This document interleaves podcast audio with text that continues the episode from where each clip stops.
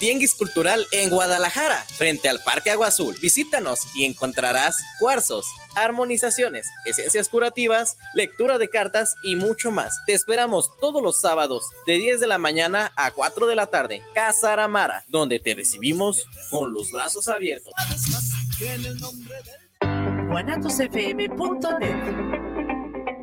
Los comentarios vertidos en este medio de comunicación son de exclusiva responsabilidad de quienes las emiten y no representan necesariamente el pensamiento ni la línea de guanatosfm.net.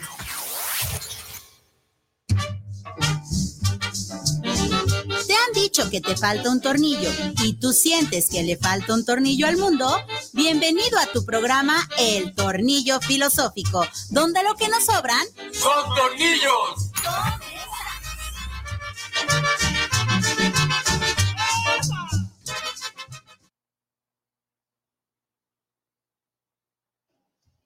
¿Qué tal? ¿Qué tal, queridos tornillo escuchas de esta y otras realidades? Bienvenidos a este su programa, El Tornillo Filosófico, donde lo que nos sobran son, tornillos. Eso, eso. Para mí es un gusto estar aquí el día de hoy y pues bueno, no quiero iniciar sin antes agradecerle a nuestra casa que es Guanatos FM, que a través de su multiplataforma nos tiene al aire, nos puede ver, o sea, puede ver esta belleza de ser humano, lo puede ver en, directamente en Facebook, en YouTube, lo puede ver eh, pues nada más en eso, ¿verdad? Pero lo puede escuchar también en la, en la página www.guanatosfm.net y también lo puede escuchar en Spotify y se queda guardado para la posteridad y pues usted puede ver todos los programas que hemos hecho. Eh, en cualquiera de las multiplataformas, ¿verdad? Y pues bueno, antes de iniciar también quiero presentar aquí al ser que me está acompañando, a mi siniestra, siempre están a mi siniestra, el lado oscuro, el lado oscuro, sí, sin duda alguna, sí, mi queridísimo amigo de muchos, muchos años, que justamente las cosas ñoñas nos unieron, sí, ah, cómo olvidar esa, ese Good of War, ¿verdad? Este... Y pues bueno, una persona con la que cuando quiero platicar de, este tipo de cosas, pues es el indicado. Sí, siempre me anda mandando videitos de, a ver, dame tu opinión de esto y pues está muy chido. Y bueno, hemos, nos ha tocado compartir muchas cosas, no solamente la parte ñoña. Así que aquí está mi carnalito Omar Flores. Omar, ¿cómo estás? Buenas tardes, amigo. A toda madre aquí, este, agradeciéndote la invitación y pues este, yo soy friki de closet, güey, tú sabes, o sea, no, no, no soy así, pero... No, puedes ser friki de closet trayendo una playera de Star Wars. Ay, güey, me exhibiste. Pero pues con un gustazo, güey, aquí acompañándote y pues hablar de lo que nos gusta, nos, este, nos apasiona y lo que vivimos y disfrutamos y que nos añora nuestros ayeres en la tele viéndolas sentaditos con nuestros hermanos, con nuestra familia. Buenos momentos, buenos años. Así es, y, justamente el otro día que, que, nos vimos, platicábamos, ¿no? Este, decíamos, bueno, pues las caricaturas de antes y, y de repente venía a nuestra mente, ¿no? No, pues Jimán, eh, los halcones galácticos y, y, diferentes series de las que ya estaremos hablando, de qué series, animaciones y demás y nos dábamos cuenta de una cosa que es justamente la premisa de lo que les queremos plantear el día de hoy, que en su mayoría las animaciones hechas, ¿por qué no decirlo?, años 70, con su boom en los 80 y algunas que tuvieron continuidad en los 90, eran caricaturas que no solamente tenían la finalidad de entretener, como en la actualidad podemos ver que la mayoría de las caricaturas solamente eh, están diseñadas o para que los adultos entiendan las referencias. O sea, ya como que cuentan, ajá.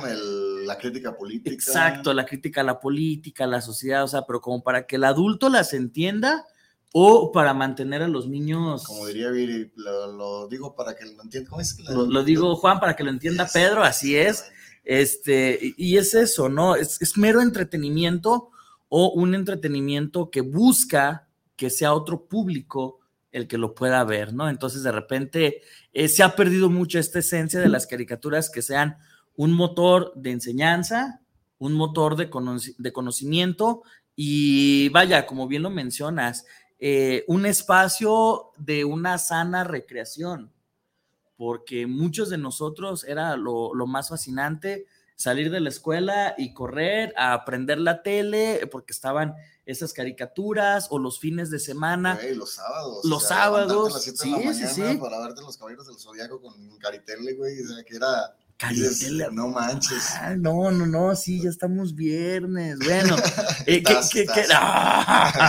que, era justamente eso, ¿no? O sea, había como una. Una emoción. Una emoción y había un, un, una visión sumamente infantil muy interesante, ¿no? De decir, quiero pasar mis tardes eh, de domingo, quiero pasar incluso los, los domingos, ¿no? Los sábados, los domingos o entre semana. estaba la barra infantil. Exacto. Tú este, ya sabías a qué horarios, en qué horarios este. Así es. Ah, muchas gracias, ingeniero. Ah, la parte de, de híjole, aquí, me quieres morir lentamente. muchas gracias a la Guzgue, ¿verdad? Como le digo cada sábado, usted venga a la Guzgue, no se lo pierda sus delicias y diga que escuchó en el tornillo filosófico la mención en la Guzgue y pues les van a dar las gracias porque pues no les puedo patrocinar nada, pero les van a dar las gracias.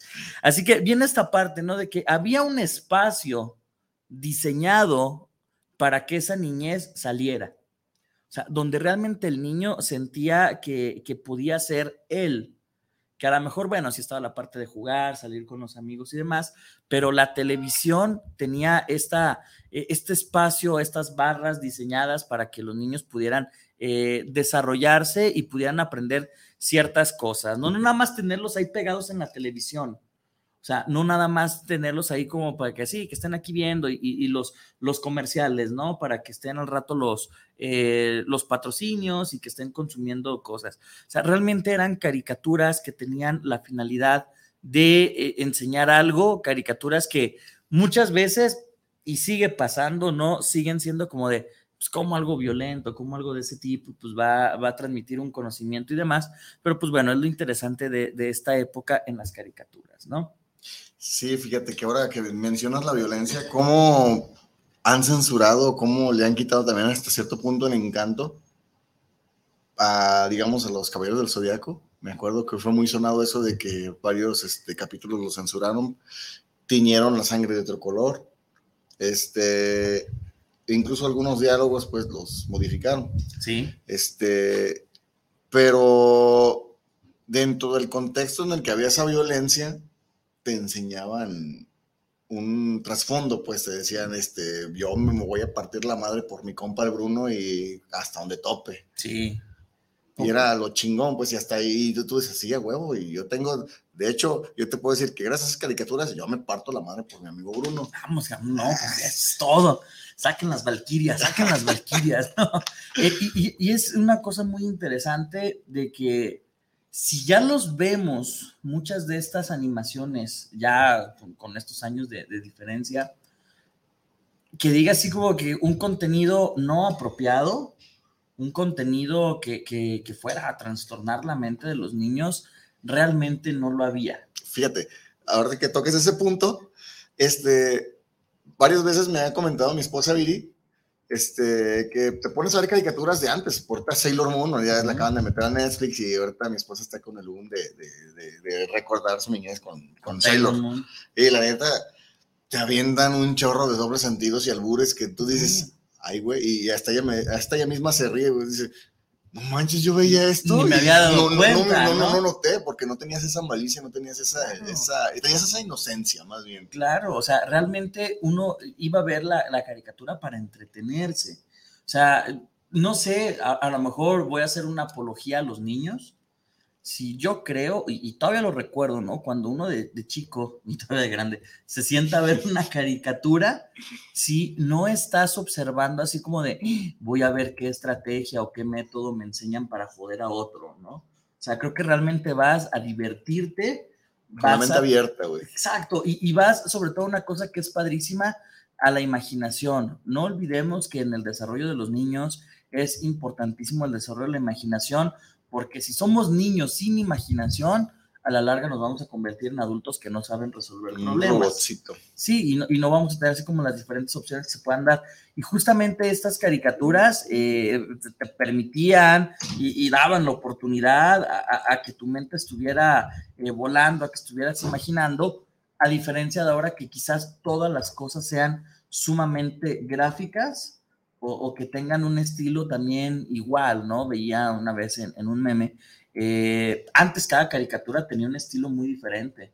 O sea, tú identificabas a la perfección que esa caricatura era, no sé, los Thundercats, que era He-Man, y eran completamente diferentes las animaciones. Sí, decías, este es anime, esta es, americana, esta es y, tenías la forma de decir, bueno, este, identifico, ¿no? Que eh, He-Man tiene sus propios personales, su propia paleta de colores y tiene su propio estilo. Los Thundercats igual manejan otros colores, otro tipo de personajes, etcétera. Ana Barbera y los uh que nada más se veía el, mismo cuadro pasar, el mismo cuadro pasar, el mismo cuadro pasar y decías, pues es de, de Hanna Barbera. Ya, tienes esa, esa, imagen. Y ahora eh, las caricaturas parecieran ser que, que es el mismo molde, solamente eh, varían los personajes, ¿no? Hay, hay, ciertos animadores, todavía ciertos caricaturistas que, que, van muy a la vieja usanza, pero la mayoría sí son eh, el mismo molde, ¿no? Como la misma carita y sobre ese mismo molde ya le cambian las facciones. Sí, el anime prácticamente es eh, la misma la misma facción de los, hasta el cabello de Akira Toriyama, todo. La estructura, ¿no? Ya nada más cambiamos y eso. Entonces, sí hay muchas cosas que insisto, no es una apología. Me hubiera traído a la gárgola y todo, ¿verdad? Se me, se me fue, pero bueno, vengo del trabajo. No, no quise ñoñara bien, güey. Se me va el, trabajo, no me deja. Entonces, eh, eh, justamente esa idea de decir, ok, vamos a comprender por qué a veces las caricaturas de esa época eh, fueron tan exitosas que el día de hoy siguen siendo un objeto de, culto, siguen siendo sumamente comerciales eh, nosotros podemos ver que en la actualidad, eh, si nos vamos al mercado de los juguetes, la gran mayoría de los que consumen juguetes somos los adultos que, tenemos hasta cierto punto la posibilidad de adquirirlos, ¿sí? Y son ahora la niñez quienes tienen el mayor consumo de dispositivos digitales o gadgets, ¿no? Y es ahí donde comenzamos a ver una gran diferencia, eh, me quiero remontar, no me dejarás mentir, a las navidades de los años 80, años 90, donde no había una cosa más fantástica y maravillosa que poder asistir al supermercado o a la juguetería que hubiera cerca del hogar y poder ver cómo las figuras de esa caricatura que tú estabas viendo todos los días. Que fanático, que decías, yo quiero ser ese cabrón. Exacto, y que aparecieran en los aparadores.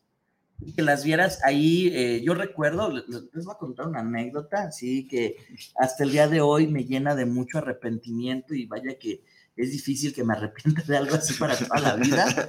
Sí, cuando yo tenía alrededor, y no saquen cuentas, alrededor como de cuatro años, en una Navidad, el, niño Dios me trajo un triciclo. Sí, de, la Apache, ¿no? También era. Todavía vive el triciclo, imagínate, ¿no? Eh, y yo feliz, contento con el triciclo, pero a la siguiente Navidad, a la siguiente Navidad, un año después, por Zeus, un año después, llegan a México todas las figuras oficiales de los Thundercats. Todas entonces, a mi papá le gustaron los Thundercats, compró un par de ellos, Leono, Moonra, Tigro y una, un par de naves también, ¿no?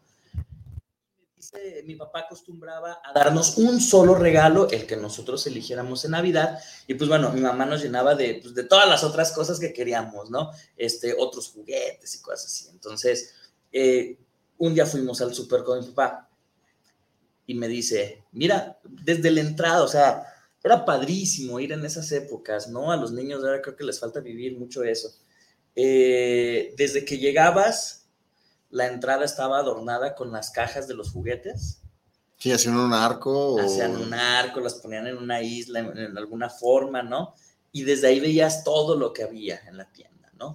Y te ponían, por ejemplo, los chiquitos, porque los grandes estaban adentro, güey. Las naves, claro. los Claro, o sea, primero te ponían como el, el gancho. El gancho, exacto. Sí, y ya de repente decías, no manches, aquí están todos los personajes, vamos viendo si hay más adentro. Y sí, efectivamente, adentro estaban todas las figuras de los Thundercats, todas las naves, el cubil felino, desde el cubil felino hasta el Snarf. No, no había Quilfin y no, Todo, sí, claro ¿Sí? que sí, es, y, y- y lo podemos conseguir por muy buena lana. Yo Este- me acuerdo mucho del castillo de Grayskull, ese sí me Ah, acuerdo sí, ahí lo tengo bien presente. amigo. Tengo- Bueno, entonces... ¿Qué no tienes tú, señor Bruno Navarro? A ver, platícame, Perdón, ¿qué te falta? ¿Qué, qué- qué- qué es este? ¿no? ¿Qué es así va. como que tu santo grial que te falta, así que no has conseguido por ningún pinche lado? Porque de todo tienes. Ok, haciendo el paréntesis. ¿Cuál sería mi santo grial o qué me falta? Una figura buff de Marvel Legends que se llama Think Bang Fum. Ese sería el santo grial de, de lo que me falta. Tuve la oportunidad de conseguir uno de esos santos griales que me faltaba, que es el Watcher de, de Marvel Select, hace muchos años ya. Pero pues bueno, hace muchos años sí me dedicaba de lleno al, al coleccionismo, ¿no? O sea, y quizá tener algún... Al ñoñismo. al Ah, perdón, el coleccionismo. Y quizá tener, porque hasta un Darth Vader del LED tengo, ¿sí? Este, quizá... Clásicos. eh, pero todo está allá, luego les platico, ¿no? Entonces sí. En la bodega, entonces, en la en bodega. la bodega. Bueno, ya, ya luego les contamos la, la anécdota, ¿no? Eh, y pues bueno, eh, me- me- mi papá me dice, te tengo dos opciones, güey. Porque yo llegué y vi una cajota enorme con una gasolinera. Y en mi mente de infante de cinco años fue de la, La caja más gasolinera para grande, el- No, güey. Yo tengo un triciclo, quiero una gasolinera para mi triciclo. Ya, ya, ya, ya. Y me dice papá, o te llevas la gasolinera o nos llevamos todo lo de los Thundercats. Obviamente yo no iba a tener acceso a todo lo de los Thundercats, pero iba a estar ahí y todo. Y obviamente en su momento hubieran pasado a mí. Y me puso en una Disyuntiva. disyuntiva muy grave para un niño de 5 A años. ver, pero entonces es los regalos iban a ser para tu papá o iban a ser para ti. para los dos. Para mí yo era el pretexto, ¿no? Eras el medio. sí, ¿no? Entonces fue así como de una disyuntiva enorme y que termino eligiendo la gasolinera. Por eso te desheredó. Ahorita tendría una colección valiosísima porque ya teníamos en el carrito todo, ¿no? Las naves, eh, la, la de Pantro, yo tenía la de Pantro, ¿no? Pantro, todos, todos, todos, todos, todos, todos, todos. Y fue El así como de... Fue así como de, ah, no, perfecto, deja el carrito con todo y agarra la gasolinera. Y es así como de, años después, ya más de casi 30 años después de eso, no tienen ni idea del sufrimiento que ¿Qué pasó, cuate? Pues la canta Pizza, cuate. No, fue, fue, fue una situación muy fea, muy lamentable, pero que era padrísimo la emoción de verlo. Al siguiente año sabías que te ibas a encontrar otra cosa de otra caricatura, ¿sí? A- al otro año sabías que cada año ibas a encontrar una cosa diferente y que, bueno, eh, muchos tuvimos la fortuna de por lo menos tener alguna de esas cosas. Así es. O sea, porque sí es cierto, no me dejarás mentir, eh, cuando salieron los Caballeros del Zodiaco, Era el, O sea, el regalo ah. deseado de Navidad, cabrón. Así, si usted vio la película de Schwarzenegger de, del regalo prometido, Así es. o sea, así de, de complicado y así de valioso, los Caballeros del Zodiaco en su tiempo lo fueron. Sí, yo me acuerdo. y no eran baratos. No, claro que no, o sea, realmente eran. eh, ah, era impresionante porque para empezar, las cajas Los blisters que traían que se les abría. y eran de metal. Sí. Sea, tú los movías y se escuchaba el metal sonando, ¿no? Entonces, eh, al, al momento Y entre de... Lucien estabas jugando y me acuerdo muy bien que hacías el movimiento como los Transformers. Así que Sí, claro, o sea, y, resulta ser que pues eran juguetes muy caros sí. que en su momento, ¿te acuerdas de tu primer caballero del zodiaco? Tuve dos. Me regaló mi señora madre dos. Era, tuve a Pegaso y tengo a una Andrómeda. Pero Aún lo tienes. tengo. Sí. De hecho, tenían los dos en un principio, pero ¿qué hicieron? Como todos los Llegaron los juguete. hijos. No, no, no, no, no, los perdí yo, o sea, yo de, me, me crecí, les perdí interés y piezas por aquí, piezas por allá. Mi hermano, Ángel, saludos, Ah, cabrón. saludos. Por ahí también este, jugaba Metió con ellos mano. y también este, muchos pues, fallecieron. Ujú. Pero en algún momento este, mi mamá encontró el Andrómeda y me dice, hijo, es como tenías, te lo compro. No, man, no es que te lo compro. Pues cómprame. Bueno, y ahí está. sí, Ahí sigue, ahí lo tengo guardado y ahí lo tengo en exhibición todavía. sí, o sea, son cosas que no les por ejemplo, el primero tuve, yo no soy Scorpion, pero mi primer caballero del zodiaco fue un escorpión.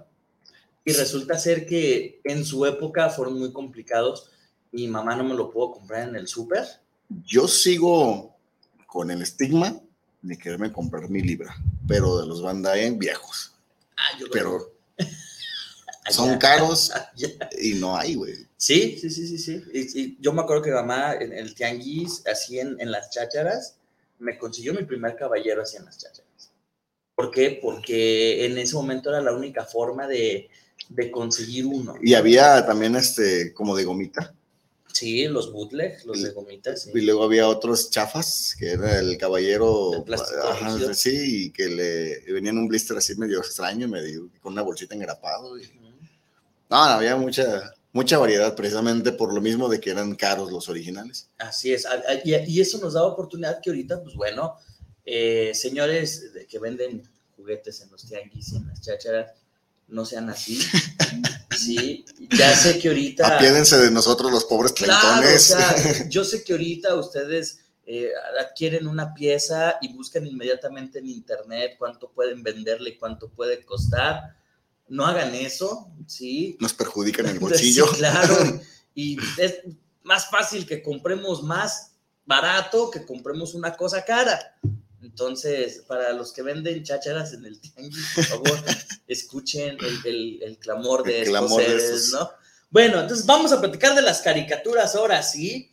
Porque eso también era muy padre, los coleccionables de las caricaturas. Otra, híjole, los álbumes que salían con las caricaturas. Mi hermano Ángel, otra vez, saludos, carnal. Era vicioso los álbumes, vicioso. Me acuerdo que cuando salieron los de Dragon Ball, hizo de todos los que salieron de Dragon Ball cuando estaba Goku chiquito, Dragon Ball ya cuando creció, y luego Dragon Ball Z, GT, hizo un álbum así, güey, porque todos los pegó, todos los juntó y creo que a algunos le faltaron alguna que otra estampa, pero estaba así su Biblia de, de, de, álbum. No, los pegó todos, así le valió madre, y ahí tenía su Biblia. Este, también tenía el fanatismo de Pokémon, y también compró sus tarjetitas y este, pero más bien eran tarjetas, güey. Como postales. Ajá. Eh, tazos también. Jugamos tazos, teníamos tazos. No, güey, pues es que pues sí tuvimos de todo un poco. Es, es, que era padrísimo porque salía una caricatura, tenía éxito, le gustaba a la gente y de repente tenías el álbum el coleccionable en las papitas, en el pan, en lo que sea. hasta en la sopa te salían todos. Y, realmente era, eran artículos como eran, eran grandes Los manteles, güey, de gamesa de los caballeros del zodiaco que se movían. Sí, sí, sí. Y luego que salían las tarjetitas, los pácatelas se llamaban. Sí, que por ahí el otra vez viene un grupo de Facebook, que sí, seis mil pesos la colección. Luego también había unas estampitas que nunca supe para qué o dónde las tenías que poner. Era el caballero del zodiaco eh, con su traje de batalla y tú le ponías la armadura. Con calcamonías. Ah, sí, las vendían en las papelerías. ¿Para qué? No sé. Eran, eran como para jugar, de que lo, le quitabas la armadura y se la ponías como las típicas muñequitas de papel que recortas y les pones encima la ropa y les cambias la ropa. Sí, pero... Era eso, pero con, autoadherible, eran stickers se pegaban y, para, y, cuál era el, propósito, nada más que si se quitara, se pusieras. Tener el caballero del zodiaco de stick, o sea, realmente encontrabas de todo, ¿sí? Eh, y, bueno, o sea, eh, bueno, estamos recordando, nos pusimos a recordar. Ya nos pusimos melancólicos. Sí, cosas de más y, de, y, todo ese tipo de situaciones, pero bueno, vamos comenzando a hablar de esas caricaturas. Sí, creo que la más representativa de esta época es He-Man. ¿Por qué? Porque He-Man cumple con el estereotipo de lo que estamos diciendo. si, si, era una, una, una, caricatura donde había batallas, el bien contra el mal, los monstruos, los buenos, o sea, los que eran feos eran malos, los que eran guapos eran, o sea, sí cumplía con todo esto, pero a pesar de que fue una caricatura diseñada para vender juguetes, porque es una característica de, de He-Man, ¿no? He-Man no surge como un coleccionable, ajá, no surge como un coleccionable basado en algo. Eh, los creadores de He-Man hicieron las figuras y después lograron ciertos acuerdos. ¿Para qué? Para que se distribuyeran algunos cómics. Los cómics no fueron este, de mucho éxito en ese momento, entonces se acercan a la juguetería Mattel, eh, allá por los años, principios de los años 80. Antes de que se juntara con Hasbro, ¿no? Ah, sí, siguen siendo independientes. independientes. O sea, se junta, este, tienen esta plática de, oye, ¿sabes qué? Yo tengo estas figuras y las quiero, las quiero comercializar, este, entonces les dice, va, vamos haciendo una caricatura.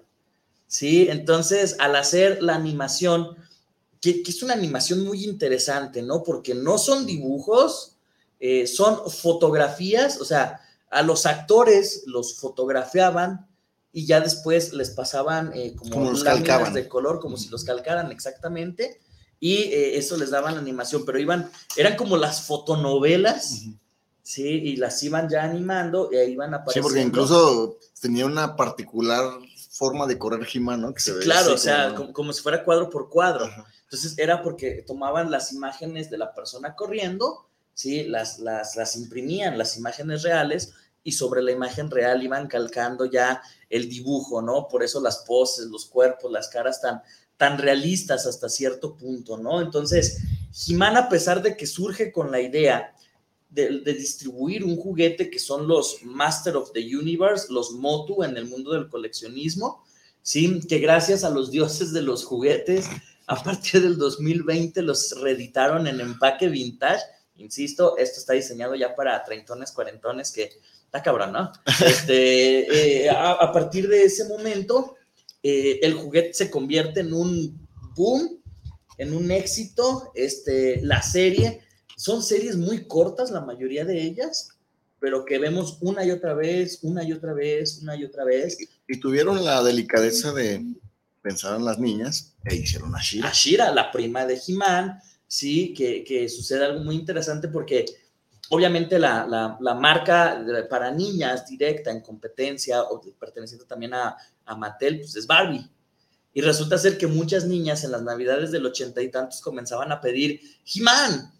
Entonces, eh, los, los dueños de, de, Mattel dijeron así como de, a ver, tú, creador de, de, los monos y creador de la caricatura, pues necesitamos también satisfacer al público femenino, ¿no? Porque existe ese estereotipo de cómo es posible que la niña quiera tener un hombre musculoso, un güey con la cabeza de calavera y que esté jugando con ellos. O sea, entonces de ahí surge Shira, donde justamente es la prima de He-Man, que también tiene pues esta habilidad de transformarse en una mujer mucho más fuerte y demás, y que también tiene las aventuras dentro del mundo de Eternia, ¿no?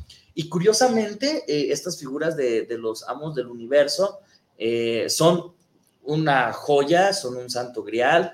Eh, tener un castillo de Grayskull de la época completo es eh, tener una mina de oro en, tu casa. Sí, eh, no la tengo yo completa, ¿no? Entonces, nada más tengo. Bueno, y, y resulta ser que la caricatura va a trascender más allá de un entretenimiento de ver unas batallas, porque resulta ser que al final de cada capítulo te encontrabas con tu superhéroe, con, con He-Man, dirigiéndose, rompiendo la cuarta pared, ¿no? Eso fue una ah, innovación muy, cabrón en, la animación, ¿no? Y te hablaba y te daba un consejo. Y al otro día tú lo platicabas el consejo de He-Man con tus amigos, ¿no?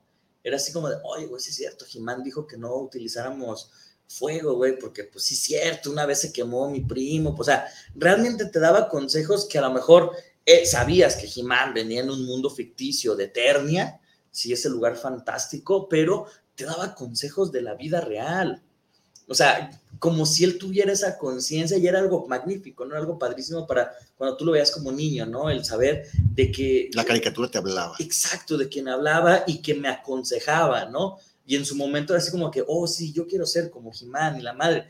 Eh, curiosamente también existen eh, existimos personas que nos gustan más la parte de los villanos, pero bueno, esa es otra historia. Es que tú eres el lado oscuro, como dices. Sin duda alguna, sin duda. Y, era muy padre, ¿no? Porque no solamente era, ah, sí, les damos un entretenimiento que está llenando nuestros bolsillos, sí, pero también está esta parte de decir, venga, pues vamos dando, vamos utilizando este gran eh, escaparate, De, esta animación. Y, vamos cultivando a los niños. Y vamos cultivando. Te daban consejos. Hay uno que siempre me va a acordar, el de que tienes que leer, porque una persona que lee, bla, bla, bla, o sea... Y, por eso te hiciste filósofo. Casi, casi, es parte de las influencias humanas, ¿no? pero, pero, pero, sí es como muy interesante ver cómo decir eh, esta parte, ¿no? De que lo pudieron dejar en la parte comercial, única y exclusivamente porque se hicieron millonarios en un par de años las personas que inventaron a los amos del universo, eh, llenándose de lana, pero se tomaron la delicadeza y fue una continuidad en la cual pues Jimán eh, le, aportaba algo a la sociedad, como cuando hacemos el servicio social de la universidad, ¿no? Así que, oh, sí, yo estudié, pero le tengo que regresar a mi sociedad algo, entonces era muy interesante ver eso y, y era en ocasiones lo que permitía que los papás le dejaran ver a los hijos Jimán. Así es. Sí, porque decían, bueno, pues a lo mejor así son fregadazos y todo eso, pero pues al final le dice a ver si, a ver si a Jimán le hace caso. Todo lo contrario que pasó con Ranma.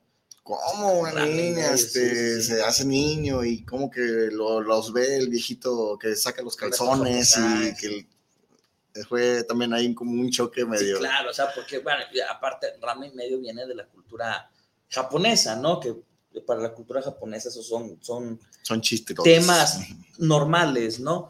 Y nosotros venimos de esta influencia de, de He-Man, ¿no? De, del superhéroe que, que, te da un consejo, del superhéroe que está ahí para, para salvar el día, ¿no?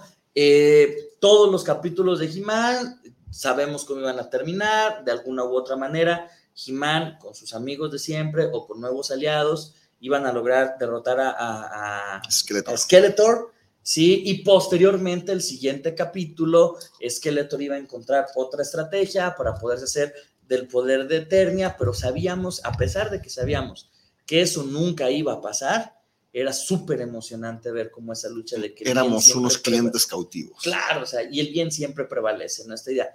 Curiosamente, 20 años después, 25 años después, llega papá Netflix una continuación de Los Amos del Universo, ya sin los consejos de He-Man ni nada, eh, una, una, versión mucho más madura de, de He-Man y resulta ser alerta de spoilers, que en el primer capítulo Skeletor gana y mata a He-Man, ¿no? Entonces no voy a contar más. No la he visto. Eso es solo el primer capítulo. ahora sí que... Ahora sí ya, exacto, ya, te, ya te quedaron ganas de verla, ¿sí? y es justamente esta idea eh, que llama tanto la atención porque pues, sí, sabíamos que en todos los capítulos pasara lo que pasaba, Jimán, gracias hasta Orco, que era como el personaje, el, alivio cómico, no nada más, iba a tener importancia para salvar el día.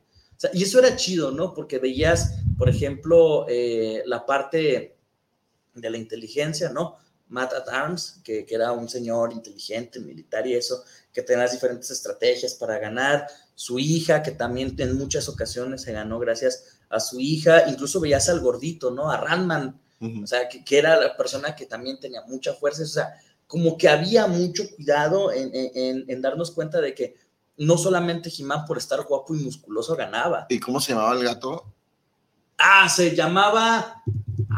¿cómo que se era tímido, miedoso y... Me acuerdo del nombre ya de... Se llama Battle Cat, ya cuando se transforma. Pero ¿cómo se llamaba antes de...?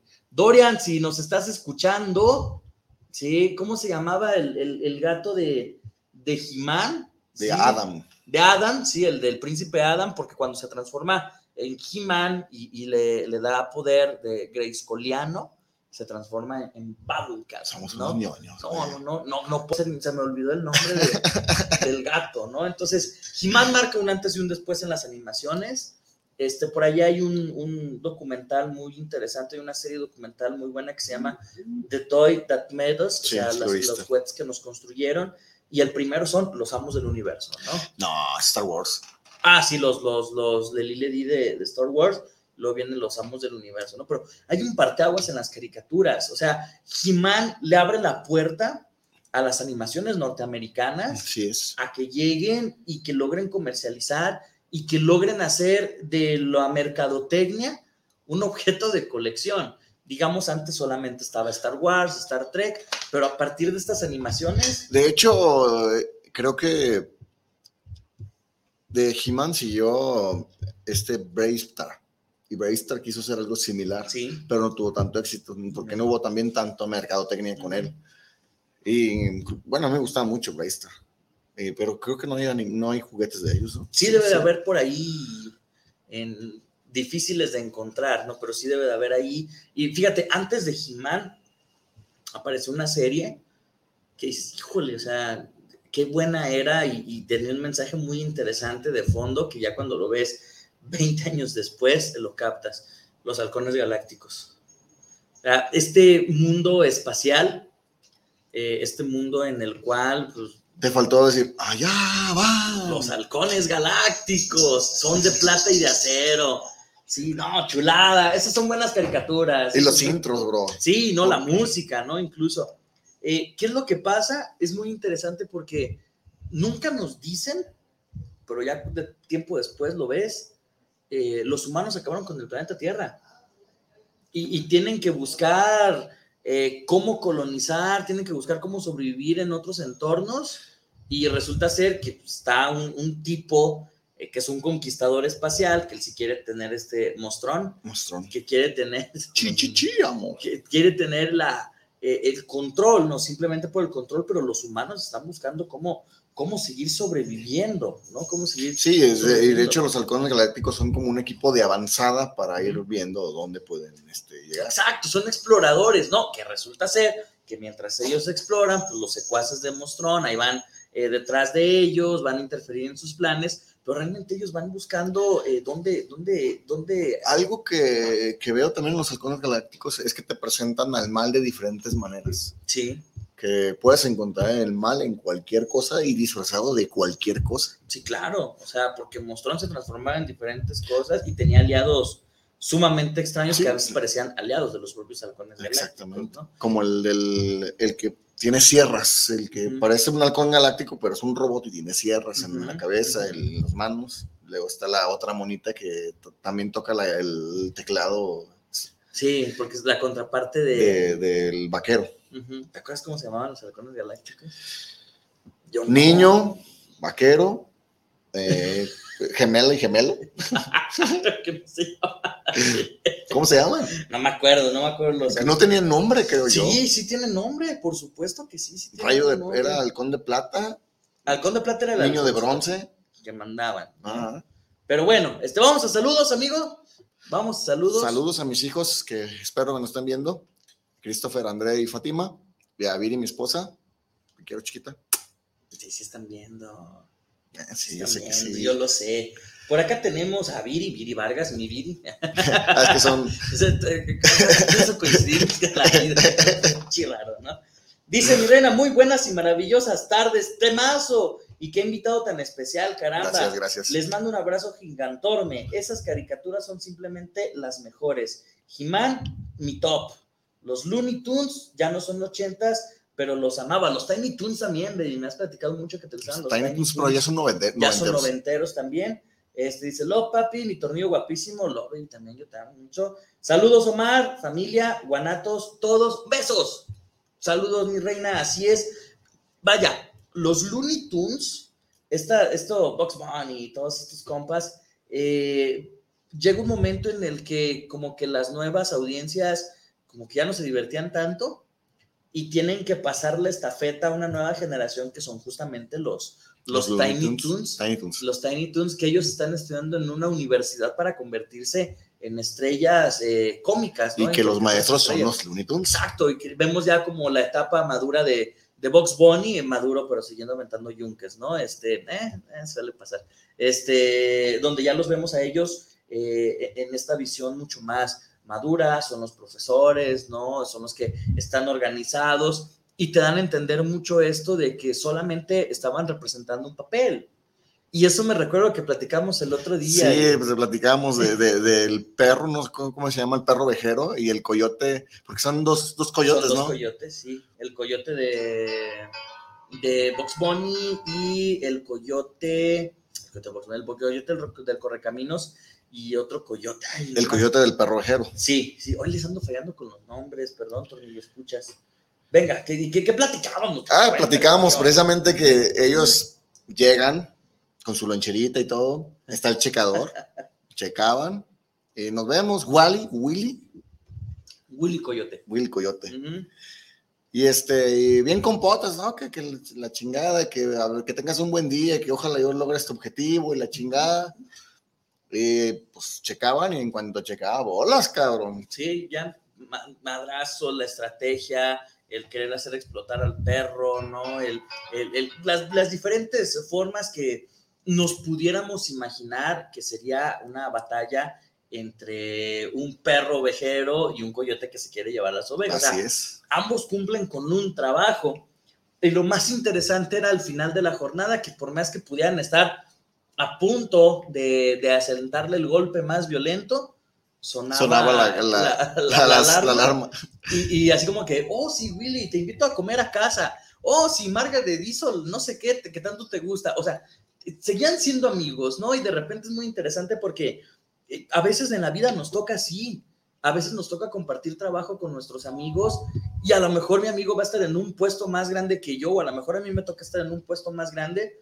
Y la idea es justamente eso, o sea, en la chamba es chamba, y, y, si a lo mejor a ti te toca estar, o, o, a lo mejor cuando tienes un amigo y juegan en equipos contrarios, ¿no? Así es. O sea, en la te cancha. voy a partir en equipos... tu madre, cabrón. Claro, o sea, y, y ya sales y vamos por las chelas, cabrón. Qué, qué, qué buen partido, no, bebé, te encargo, ¿no? O sea, que justamente también cuando han venido nuestros amigos luchadores, saludos a, a, a Kalel, a Calígula, a Voltaje Negro, a Payasito Luchín y a todos los que han venido, este, justamente es eso, ¿no? pueden tener rivalidades súper intensas, súper violentas arriba del ring, pero acá abajo este, son amigos, ¿no? Y, ah, ya se acabó la función, ¿qué onda? ¿A dónde? Vamos a comer, vamos a cenar algo, ¿no? Y eso era muy interesante porque tú lo veías, este, lo, lo veías plasmado en, en, esa caricatura, es como de que, ah, ok, no, no, es que haya, que los coyotes sean malos o que los perros sean buenos, simplemente están cumpliendo con un rol, con Así un es. trabajo, ¿no? Y eso, eso lo, lo hacía muy interesante, ¿no? Un saludo más antes de, del corte. Dorian, Dorian Navarro. ¿Qué pasa, mi Dorian? Dorian, Dorian, sí, dice, felicidades por tu excelente programa, como siempre, magnífico tema. Omar, qué gusto verte. ¿Qué andamos, mi Dorian? Pero en especial al Tornillo Mayor, bendiciones y abrazos de parte de Madrid, Dorian. Saludos a Doña Chuy. Dos. Saludos. Si siempre nos ve, dile algo a Doña Chuy. Doña Chuy se la extraña. A ver qué días lo invita, lo invita acá a participar este Bruno para que le esté poniendo unos pinches pellizcones aquí. Sí. Ya ves que hay violencia. una carnita asada, jefa, una carnita asada. Sí, estaría, bien. estaría bien. Y dice Dorian, mis caricaturas favoritas de los ochentas, o sea, propio, propio. Mis caricaturas favoritas de los ochentas son Los Halcones Galácticos, Tondar, el bárbaro, que casi aquí en México no pegó, pero era muy buena. El Inspector Gadget, nunca me pudo gustar el Inspector Gadget, no me encantaba. Los Thundercats, chulada. Capitán Planeta. Ah, Capitán Planeta. Chulada, Capitán. También tengo una figura de Capitán Planeta, ya maldita sea. Y G.I. Joe. Los Ese de. G.I. Joe está muy interesante porque. Porque querían que vieras bien al ejército, güey. Y, y que te dieras cuenta de que hay ejércitos que tienen una finalidad y ejércitos que tienen otra, hay ejércitos que quieren cuidar y ejércitos que no. Curiosamente, todos los. Joe eran americanos, ¿verdad? Pero bueno. Salvando al mundo. Como Exacto, ¿no? El, el, estereotipo. Y dice Dorian que el tigre de Jimán se llamaba Kringer. Kringer. Sí, se llamaba no Kringer. Me, no, me, no me suena, güey. Se me hace que lo leíste en, en Wikipedia y lo viste en inglés, Dorian. Sí, pero en español le decían de otra forma. Ahorita investigamos, ¿verdad? Pero bueno, vamos un corte, vamos un corte, no se nota. Un saludito a mi a, amigo Sergio Álvarez que dice que por ahí en el chat en vivo de Facebook que no sale su saludo. ahorita güey. lo vemos, ahorita lo vemos, a ver. Sergio, ahorita checamos Sergio. las cosas técnicas. También otro friki de closet. No, no, no, no puede haber frikis de closet, no, no puede haber. Pero bueno, regresamos a su programa El Tornillo Filosófico de lo que nos sobran. ¡Son tornillos! Volvemos.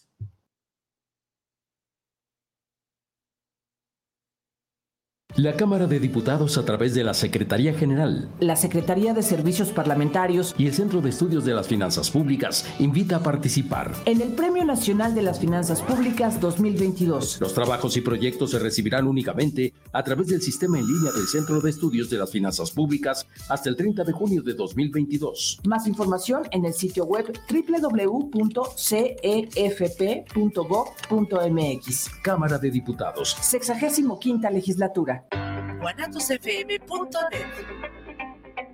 y ya el próximo mes, maestro, nos aventamos la siembra del segundo piso. ¿Está bueno usar los ahorros para la casa, doña? No, son las remesas, maestro, las benditas remesas. Este domingo en la Hora Nacional conmemoraremos el Día Internacional de las Remesas Familiares. Conoceremos todo sobre la salud de los huesos y articulaciones con un ortopedista. Y en la música, la energía y talento de Patti Cantú, Fernanda Tapia y Sergio Bonilla. Nos esperamos este domingo en la Hora Nacional. El sonido que nos hermana. Esta es una producción de RTC de la Secretaría de Gobernación. La prevención patrimonial no es un juego. Por ello, en Amasfac, Asociación Mexicana de Agentes de Seguros y Fianzas AC, creamos valor con agentes profesionales de seguros y fianzas certificados. Acércate a tu agente profesional certificado en Seguros de tu Estado. Contáctanos en www.amasfac.org. Casa Aramara, un lugar mágico en el tradicional Tianguis Cultural en Guadalajara, frente al Parque Agua Azul. Visítanos y encontrarás cuarzos, armonizaciones, esencias curativas, lectura de cartas y mucho más. Te esperamos todos los sábados de 10 de la mañana a 4 de la tarde. Casa Aramara, donde te recibimos con los brazos abiertos. Es la parte baja de la novena entrada. El juego está empatado. La cuenta al tope y el campeonato de la salud se define en el duelo entre Mamey Canseco al bat y el escurridizo lanzamiento de Brad y Chupirul. Ya sabemos cómo se las gastan los de la industria chatarra con sus triquiñuelas publicitarias. Con un hit entra la del Gane. Viene el lanzamiento y Mamey Canseco sorprende con un toquecito que va a ser pan molido para la industria chatarra. Esperen, tremendo encontronazo abre la oportunidad al jalapeño Urdiales barriéndose a dar triunfo al club del. Ponte como nosotros y ponte saludable. La moda es nuestro idioma. AMPM Boutique somos una tienda que manejamos ropa de importación y marcas 100% originales. Nos encuentras en redes sociales como AMPM Boutique en Facebook, Instagram y TikTok. Físicamente nos encontramos en el local del Tenis del Sol los días viernes y domingos de 10 de la mañana a 4 de la tarde. Hacemos entregas en todo Guadalajara y envíos a la República Mexicana. Te dejamos nuestro teléfono por WhatsApp o atención personalizada 3322 57 1372. AMPM Boutique. La moda es nuestro idioma. Jaque al Rey, tu espacio de ajedrez. Aprende con nosotros, inscríbete en e-medio. Ven, juega y disfruta de nuestras deliciosas hamburguesas, pizzas, pan y café. Te esperamos en Nicolás Romero número 290, entre Garibaldi y Reforma, Colonia Santa Tere, Guadalajara, Jalisco. Jaque al Rey tu espacio de ajedrez. Los invitamos a escuchar tu programa ¿Qué opinan los jóvenes? con Ángel Gabriel y Rogelio Emiliano todos los viernes de 6.30 a 7.30. ¿Dónde más? Por Guanatos CP.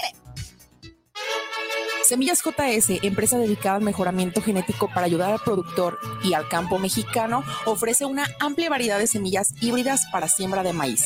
Contamos con híbridos especialmente para forraje y para trilla de grano blanco y amarillo, e híbridos para cosecha de hoja, para tamal y también híbridos eloteros. Semillas JS se adapta perfectamente a siglos de temporal de lluvia y a terrenos con sistema de riego.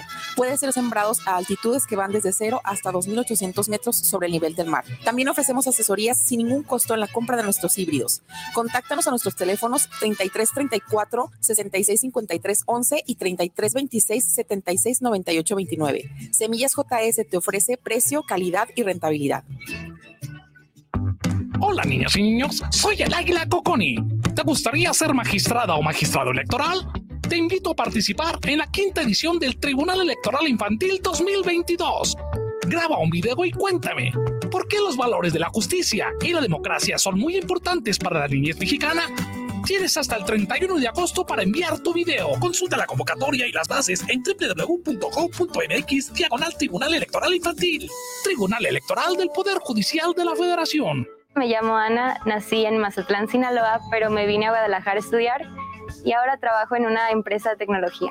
Lo más difícil fue adaptarme al transporte público y a conocer la ciudad y lo mejor es la vida cultural y las tortas ahogadas. El mejor lugar para vivir es donde nos podamos desarrollar profesionalmente. México es un país de origen, tránsito, destino y retorno de personas migrantes. Migrar es humano. Comisión Nacional de los Derechos Humanos. Defendemos al pueblo.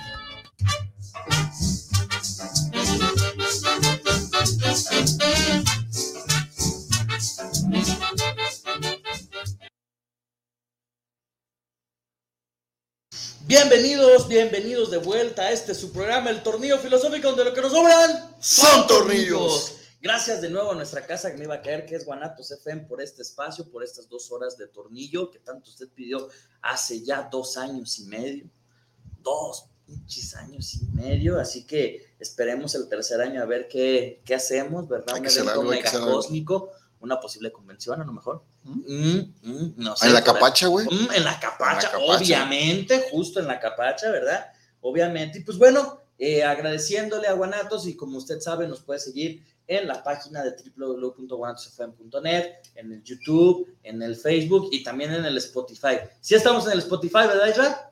Dos horas en Spotify, así que completo los programas, este y los demás. Y si es la primera vez que nos escuchan, no se lo pierda cada sábado de 3 a 5 de la tarde y puede encontrar los otros en, en, en, toda la multiplataforma. Ya no voy a decir más, ¿verdad? Y pues bueno, este, estamos hablando el día de hoy de caricaturas de los 80s, por ahí vamos a bien tomando algo de los 70s, un poquito de los 90s, ¿no? Porque hay, hay varias animaciones también muy interesantes en esa época, ¿verdad? Pero vamos a saluditos por acá. Saluditos, dice. No veo un. Ay, güey. Sergio Álvarez. Ahí está Sergio Álvarez. Dice, llegué tarde, pero saludos al buen Omar. Gracias, gracias, mi Sergio. Y habla de Silvestre. ¿Cuál Silvestre? Pues yo creo que el de los Looney el de los Looney Silvestre era la onda. A mí hay un sketch de los Looney Tunes que me encanta, o, esta mancuerna, eh, cuando pelean con el canguro, que creen que es un ratón gigante. Ah, ya. Y el hijo de. Se esconde el ratón y sale el sale canguro. El canguro. Y el hijo de Silvestre me encanta, el pero papelito. ¿Qué le voy a decir a mis amigos? Que no puedes derrotar un ratón. Padrísimo el drama del niño, ¿no? Dice Fátima Flores, aquí andamos, saludos a los dos. Saludos, Fa. Y Sergio Álvarez dice: hagan mención de Monster Rangers, una caricatura con pésima animación, pero muy entretenida. Voy a decir algo de Monster Rangers, aunque eso ya es de los 2000, igual hacemos una segunda parte de los 2000 más adelante, 90s, 2000, sí, 2010 incluso. Eh, los Monster Rangers sí era una caricatura que eh, tenía un trasfondo muy interesante como medio de, medio ambiente y todo ese rollo, obviamente con criaturas fantásticas, pero tuvo la pésima fortuna de llegar a México a la parque Pokémon y Digimon. Sí, les dio su madre. Entonces llega Pokémon, Pokémon arrasó y sigue arrasando Pokémon. Sí, sí, hay cabrones que juegan Pokémon Go como de 40 años. Sí, en todos lados. en el trabajo, en el programa, en todos lados, ¿verdad? Ay, ya te exhibí. Ya, quisieras. y este, Digimon también se hizo una serie súper popular. A mí Digimon no, nunca me gustó. A mí sí me encanta Digimon me encanta la primera temporada, bueno, la, primera arco, el primer arco son dos temporadas y dos películas. Eso mi hermano Ángel sí era muy, muy, le gustaba mucho Pokémon y también ya después salieron los güeyes esos del trompito, que ahora también se están bien traumados con él. Los Beyblade, sí, también. Sí, también se me hace sin chiste, güey, a mí eso. Eh, Sí, ya son como ciertas cosas que te quedas con ganas como de... Mejor agarra el pinche trompo y... Ah, pues sí.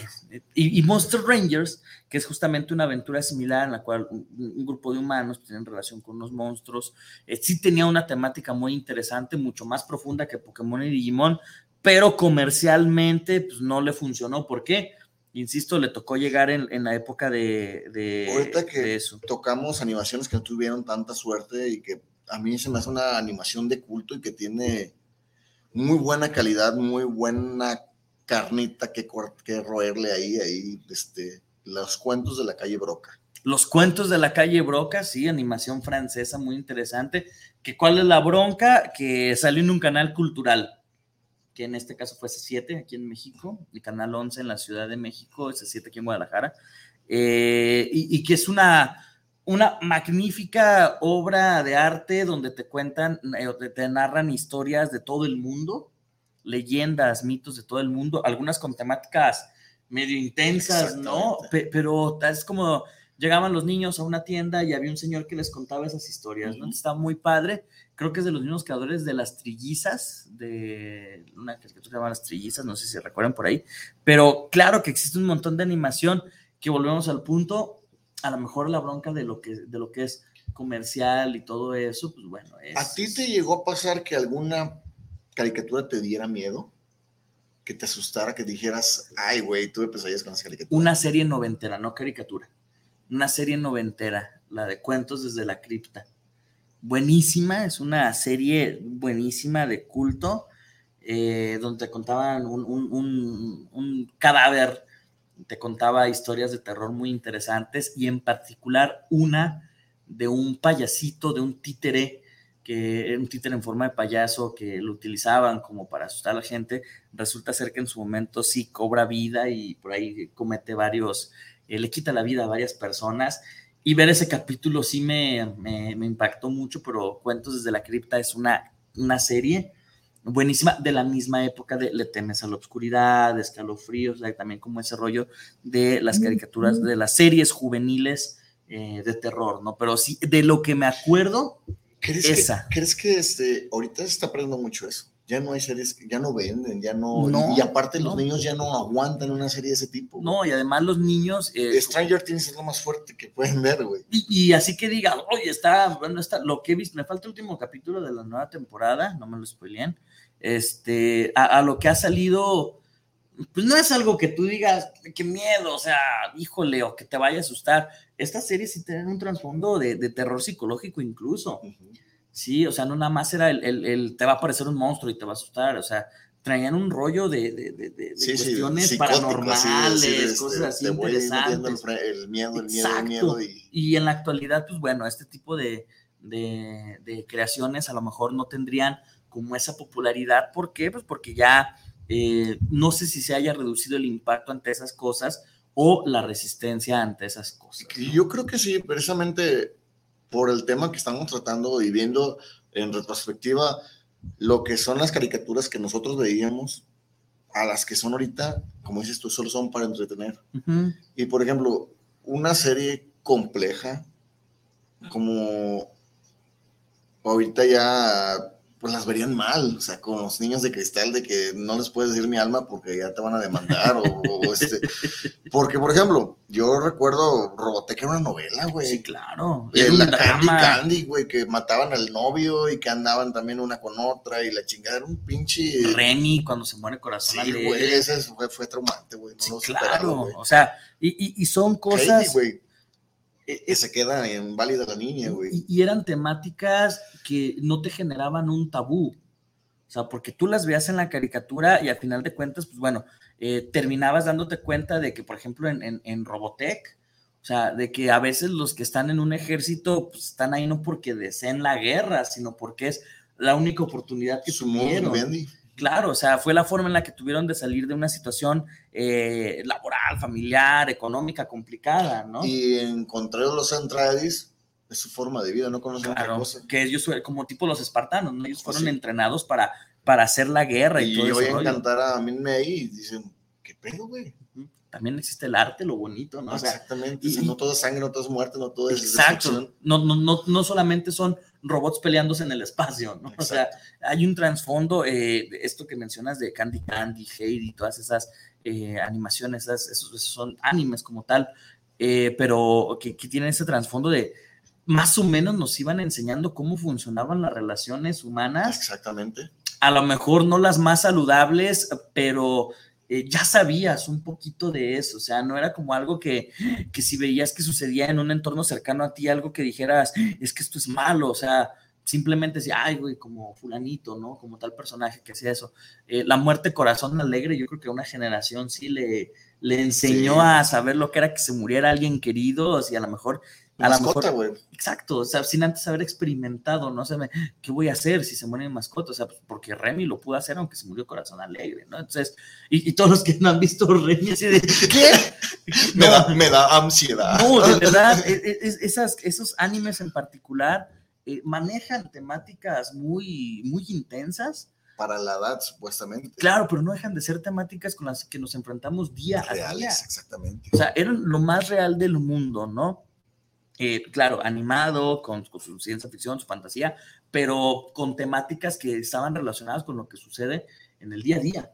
Y eso es lo que les hacía interesante, ¿no? Pues justamente e- esa crítica que se le hace a, a Robotech, ¿no? O sea, pues es una novela con robots. Ajá, o sea, qué chido, ¿no? O sea, de que no nada más digas, ah, voy a prender la tele para ver cómo se despedazan unos robots, ¿no? Y que vino a ser lo que pasó con Dragon Ball, que a todos nos encantó, güey, pero bien o mal no tiene un una, una temática tan profunda, No güey. me digas eso, amigo, no me A digas ver, a ver, a ver. eso. Sí, o sea, a mí me gustaba por los putazos, güey, que Goku se transformaba, se transformaba y, y- Pero la primera parte de Goku de niño era otro pedo, güey. Yo creo que fue la mejor escrita, creo que fue la mejor hecha, porque el anime también estaba muy bien hecho, los dibujitos, porque en Dragon Ball Z, la neta, hubo una etapa en donde estuvieron fatales los pinches dibujos con Freezer, güey, está horrible, güey. No sé, amigo, yo... Dime, dime, sácalo. Gran, gran parte de mi alma y de mi corazón están con Akira Toriyama y Dragon Ball. Eh, Hay animes mejores. Sí, es el más reconocido. Sí, o sea, hay, temas, es que ya hablar de animes mucho mejores y más profundos, pues tendría que hablar de animes de los 2000 para acá. Como Evangelion.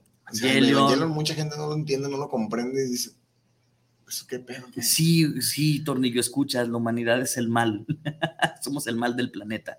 Somos el mal de la creación de Dios. Este, bueno, ya. Eh, y, por ejemplo, es que en Dragon Ball ah, ah, lo platicábamos, ¿no? Eh, esta parte de Goku como una persona que solamente se quiere hacer fuerte para cuidar a sus seres queridos. O sea, está chido, o sea. Eh, sí, pero no es tan compleja como otras, otros. No, no, no, o sea, es, un anime sencillo que disfrutable para cualquier público.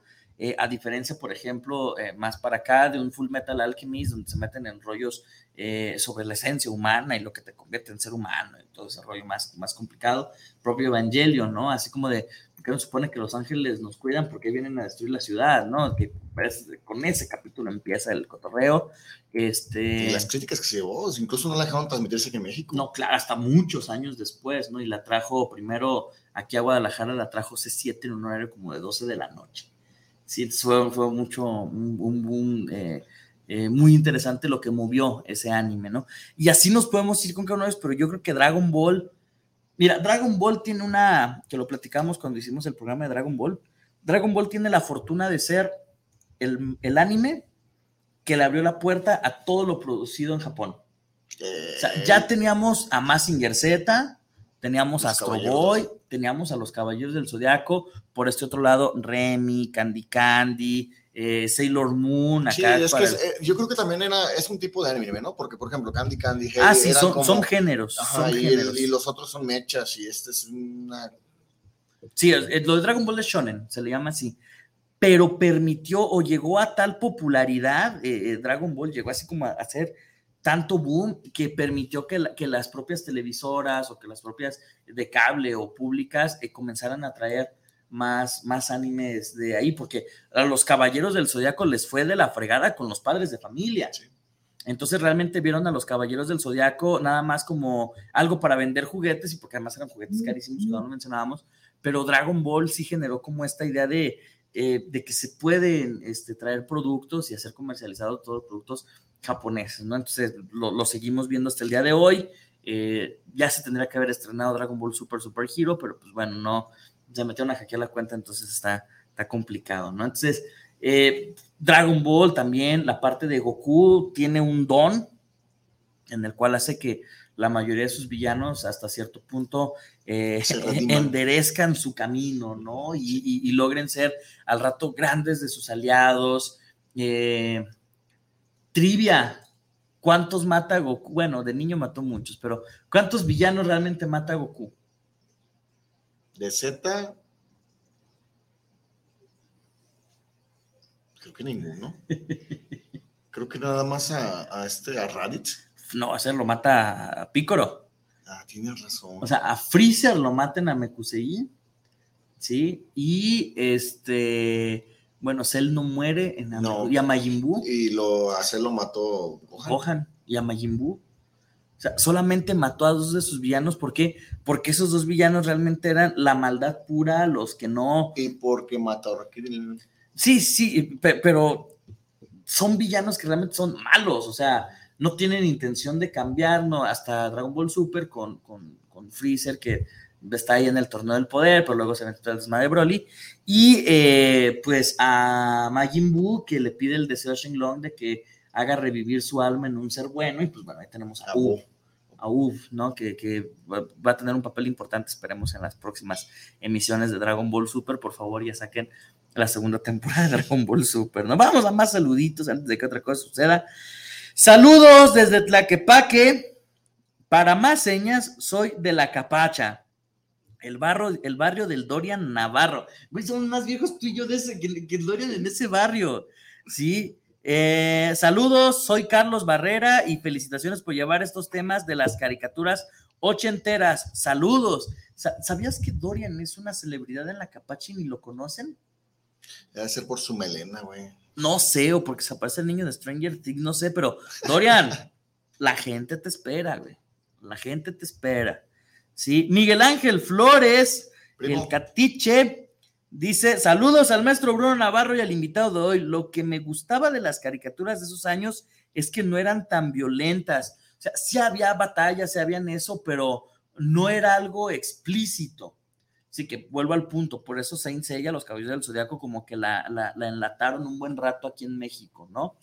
Eh, pero, por ejemplo, eh, las batallas de los Thundercats con Munra, o sea, no eran brutales, no eran grotescas, o sea, sabías que se estaban peleando, e, era como si fuera lucha grecorromana, ¿no? O sea, no era ver un, un MMA, sino era como ver lucha grecorromana, ¿no? O sea, las habilidades físicas. Muchas veces eh, León no ganaba con una llave, sí, este, León no ganaba inmovilizando con alguna otra situación, pero no era la intención mostrar solamente el, ah, nos vamos a agarrar putas, o sea, había una... sí, incluso más que otra cosa era la habilidad, que Chitara que corría y que cazaba algo y que deschingaba en el avión o alguna... Exacto, o necesitamos huir, tenemos al genio que es Pantro, que sabe arreglar máquinas, ¿no? Y con la máquina lograban... O sea, eso también, güey, que también enfatizaban eso, tu creatividad. ¿Sabes qué, Pantro, güey? Arréglate esto, créate esto. Pues el Pantro llegó y creó el cubifelino, güey. Claro, de la nada. exactamente. sin tener tecnología, sin tener herramientas, sin tener nada, te hizo el pinche tanque felino. tanque felino, sí, porque ellos llegaron en una nave. Sí, eh, no sé si se acuerdan del primer capítulo. Ahora, Leono, ¿por qué creció tanto de un ah, a otro? Si se acuerdan del primer capítulo donde está explotando Tondera Yaga también cómo aconsejaba. Exacto, o sea, había un sabio atrás, un anciano sabio. Que lo, guiaba. Y salen de, de, Tondera, el planeta originario de los Thundercats, y se dan cuenta que el único planeta en el que puede albergar vida es el tercer planeta. Nunca dicen que es la Tierra, ¿verdad? Pero es el tercer planeta. Eh, y ellos llegan allí, pero eh, Liono, cuando Tondera está, era el príncipe Liono. ¿Liono o Leono? Es Leona, Leono, Liono, bueno, eh, eh. Leono. Ese cabrón. Ese güey.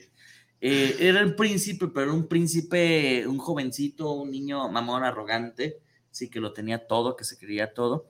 Y resulta ser que cuando salen como en esa nave salvavidas, exiliados, salen exiliados por, por la destrucción de su, de su planeta, él por andar en su desmadre, no, no prende la cámara criogénica, ¿sí? Para aguantar el viaje que es de no sé cuántos años. Entonces resulta ser que solamente se queda dormido, pero su cuerpo sigue creciendo. ¿sí? Mientras los otros Thundercats, pues sí activan la parte criogénica y se quedan en la edad que salieron de Tondera. Entonces de repente salen de las cápsulas, Pantro, Tigro, el felino y felina eran de la edad. Eran los niños, así es. Entonces Salen así como de, ah, no manches, ¿qué pasó la madre? Y abren la cápsula de León y ya está así todo fuertote, que no entiendo cómo creció así de mamados y nada más estaba dormido, ¿verdad? Pero ojalá dormir nos pusiera así de mamados, pero bueno, este, no, no, qué chido. Y este, señal que no duermo.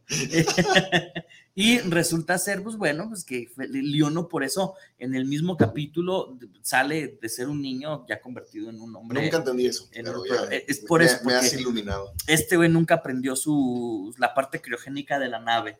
Entonces se quedó sin, esa, sin estar congelado, ¿no? Su cuerpo siguió desarrollándose. Eh, pues Snarf era su mascota era como su perrito, como su gato compa, ¿no? Entonces, bueno, por, por, eso pasa con eso de, de, los Thundercats, ¿no? Pero bueno, vamos a más saludos. Jorge Manuel Valdés, saludos para el programa El Tornillo Filosófico. Excelente programa el que están teniendo. Para ustedes, ¿qué caricaturas dejaron marcada una huella? Menciona tres que tú digas, estas son imperdibles.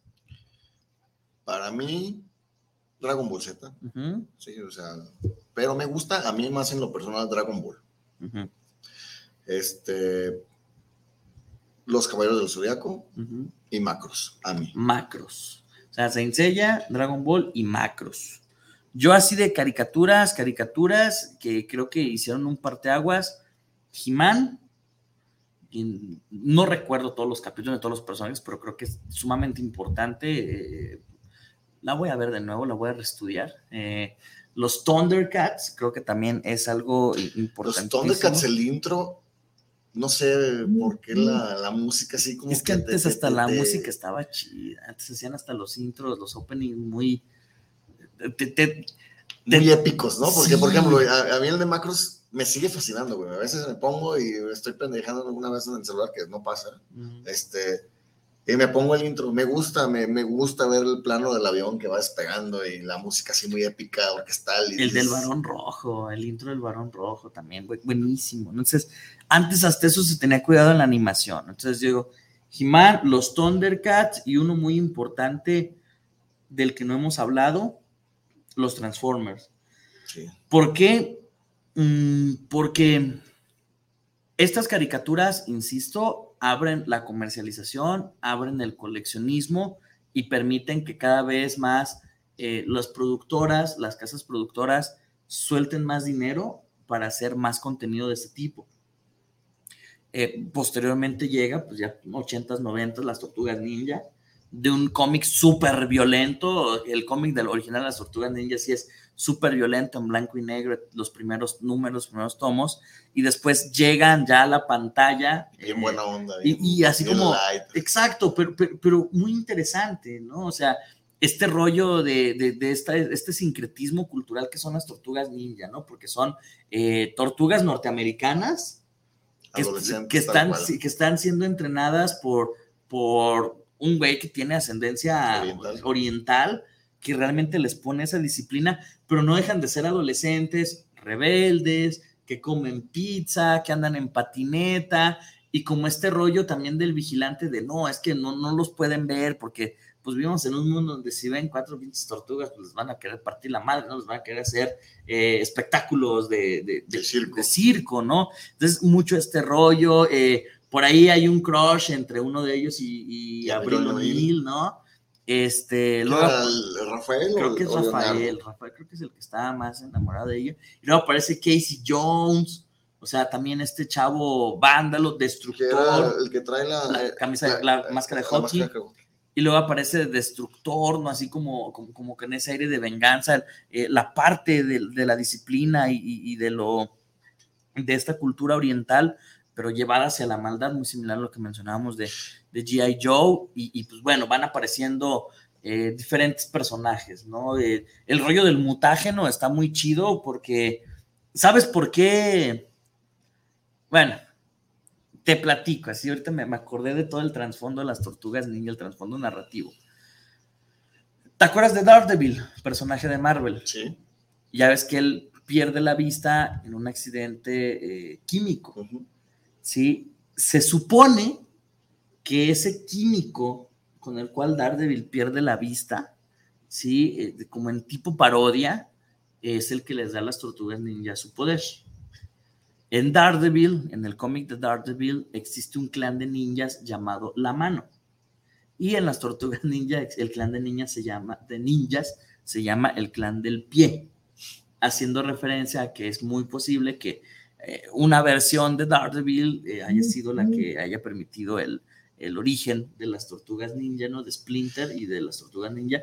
Y el mutágeno, está muy interesante el rollo de lo que es el mutágeno, porque con el mutágeno piensan hacer, eh, llevar, eh, evolucionar a la especie humana hacia un lugar muy, muy interesante, pero resulta ser de que todas esas evoluciones son pues, aberraciones, ¿no? El güey que es como cara de mosca y todo eso. Entonces, eh, también está muy curioso, muy interesante ver cómo una sustancia, eh, un descubrimiento, pues puede llevarte a, generar, eh, buscar no solamente con Destructor, sino un ser que viene de otro, de otro planeta, Crank. el Crank, De hecho, no le dieron continuidad, ¿verdad? Se terminó radicalmente la caricatura de los, de los 90 de las Vivo también. Sí, Rocksteady y Bebop eran la onda. Este, se albureaban en los diálogos, algo que lo comprendes cuando ves los videos en YouTube 30 años después, ¿no? Que de repente te aparecen los albures de las tortugas y yo, oh, chingado, o sea, todo eso, ¿no? Entonces, yo creo que esas tres son las que permitieron. También, todo ese ¿sabes, rollo. ¿sabes cuál me marcó? Y me sigue gustando. Batman. La serie animada. De los 90. Sí, claro. Y Gárgolas. eh, Gárgolas, gárgolas. Dorian, saca la gárgola, ¿sí? Eh, Las gárgolas, buenísimo, ¿no? Yo creo que es una de las series más desperdiciadas de Disney, ¿sí? Por ahí está en Disney Plus, está, en Disney Plus completa. Este, creo que pudieron haber hecho muchas cosas fantásticas con gárgolas. Se tienen como 10 años hablando de una live action. Ojalá, pero que lo hagan bien, ¿sí? Eh, Disney Plus, aquí tienes un escritor de guiones, por favor. Marvel Este, también. Marvel, por favor, si alguien me escucha de Marvel, sí, aprovechando que yo, que sea editor en jefe, se va, a lo mejor quieren talento nuevo, ¿verdad? Este, pero, pero sí, la serie de las gárgolas, puta, o sea, buenísima, ¿no? El rollo de eh, esta lealtad hacia un pueblo, protegerlos y luego los humanos los traicionan, traicionan, sí. pero resulta ser que un magnate de esos que pueden comprar todo, compra el castillo completo y se lo lleva al penthouse de su edificio en Nueva York y resulta ser que ahí expuesto ante la luz de la luna. Pero lo hizo las para, gárgolas. precisamente porque él sabía de esa leyenda. Exacto.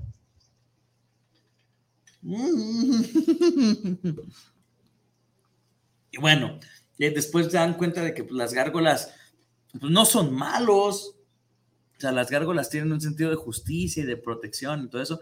Y después el malo se convierte en el humano así como de, ah, no me van a hacer el paro con mis, con mis planes maquiavélicos. Ah, no me van a hacer el paro. Va, pues ahora los voy a cazar. Y eso es, es una serie muy, muy interesante, ¿no? Ahí se las recomendamos, está en Disney Plus. Entonces, no, que dejaron huella un montón, ¿verdad? Francisco Aguilar, saludos desde Zapopan para el torneo filosófico, para ambos. Muy chido el tema. Saludos, Francisco. Eduardo Fino, ya empezó la capacha, parece. Eduardo Fino, saludos al gallo, el tornillo mayor desde la capacha City en el mero Tlaquepulque. También le mando un saludo al Dorian Navarro, aunque nos haya desilusionado. Saludos a tu invitado, también es de la capacha. Sí, Sí, ahí estuvimos unos cuantos años. unos cuantos. Sí, también somos de la capacha nosotros, sí. Eh, dice, creo que una buena caricatura fue Scooby-Doo. Sí, me encanta Scooby-Doo. Sesentera, es una cari- caricatura por completo 60, pero Scooby-Doo nos dejó la más grande enseñanza de todas las caricaturas. El verdadero monstruo es el ser humano. O sea, los que realmente, si te fijas, los, Los planes- fantasmas no existen. Tienen más miedo a los vivos. Exacto, que a los muertos. porque los que se querían joder a la viejita que había heredado y robarle todo su dinero era un, un- un- un humano. Los que querían robarse el pueblo para construir cosas maquiavélicas eran humanos. O sea, todos esos planes de destrucción, de muerte, de robo, eran humanos. Entonces, el verdadero monstruo para el ser humano, pues, ¿quién es? El ser humano, ¿no? Y era tan fácil eh, hacerse pasar, porque todo el capítulo los veías conviviendo de, oh, sí, malditos monstruos, y resulta ser que ellos eran los monstruos, ¿no? Entonces, está muy interesante Scooby-Doo, de acuerdo con Eduardo Fino, nuestros compatriotas de la capacha, ¿sí? De nosotros también. Sí, también Sí. somos de allá. También somos de allá. Tantas anécdotas ahí en el Barra de Piedra. ¿sí? Y, ¿Qué se puede decir, no? Este, saludos también a la Capacha, a todos, a Eduardo Fino y a todos los que apoyan a, a- a Dorian. No es que los haya decepcionado el Dorian, ¿no? A ver, Dorian, ¿qué tienes que decir respecto a eso, Machín? Díganos, Dorian, en los comentarios, ¿qué dices de la Capacha? ¿Los vas a decepcionar otra vez? ¿O cuándo vas a venir? Digo, porque pues eso es parte de lo que, de lo que la capacha, los compas de la capacha buscan, ¿verdad? piden. Y bueno, ¿qué te parece si hablamos de los Transformers? Transformers. Fíjate que hubo una serie que fue la de Beast Wars, que a mí Beast se me hizo, me hizo una innovación muy chingona porque creo que fue de las primeras que pusieron el CGI. Y yo la veía y decía visualmente, te decías, wow, no Sí. mames, qué chingón, güey. Ya viene la película, de hecho. ¿Sí? Sí, sí, sí. No sabía. Viene película de esa parte. Eh, los Transformers ochenteros, o sea, de acuerdo. Es más, va la historia de los Transformers. Sí, no, no, no. ¿Y quién crees que tiene la culpa de eso? ¿Quién? Marvel. En los años 60, y no, soy un, maldita sea, en los años 60, eh, Marvel pues, se hizo muy famosa en Estados Unidos, la madre. Finales de los 60, principios de los 70, quisieron expandirse, comenzaron a aparecer cómics en Europa, Marvel, Marvel en el Reino Unido, con Capitán Bretaña, eh, los eh, Excalibur, un grupo de X-Men ingleses también, pero no habían llegado a Japón. Japón tiene su mercado de estos productos de toda la vida, ¿no?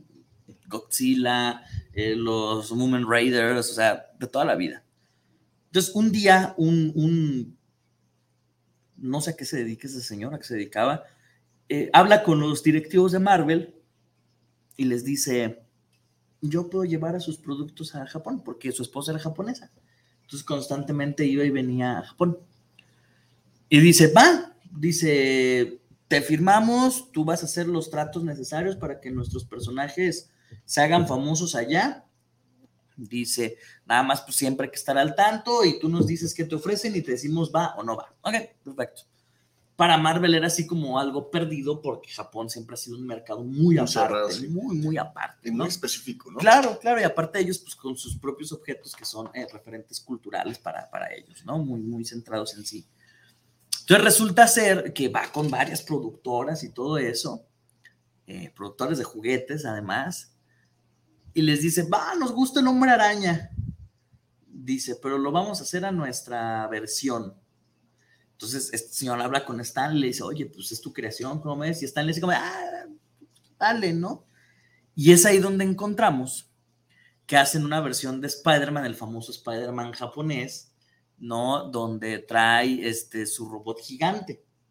Resulta ser que, pues bueno, este rollo de los mechas, junto con los Moomin Rider, eh, con el Sentai, que después se va a desencadenar en los, en los Power Rangers, eh, resulta ser que este robot gigante se convierte en todo un éxito porque antes de la serie japonesa de Spider-Man, no existía esa idea del Sentai, o sea, estaban los Moomin Rider, que eran como guerreros así normales. Sí, sí, era Ultraman. Ajá, o Ultraman, un güey que crecía para pelear con los monstruos, pero que haya un robot y que una persona lo tripule y que ese robot se transforme de una bestia, un animal, a un mecha para pelear con malos, eso se lo debemos a Spider-Man japonés.